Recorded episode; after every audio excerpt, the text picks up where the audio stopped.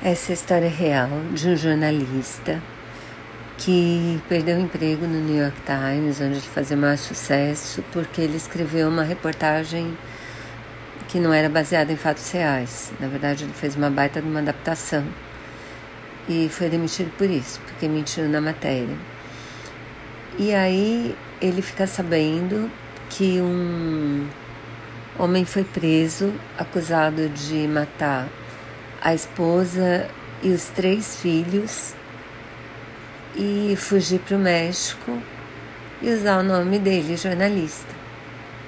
E isso desperta a curiosidade dele, que estava super embaixo estava super deprimido porque tinha perdido o emprego.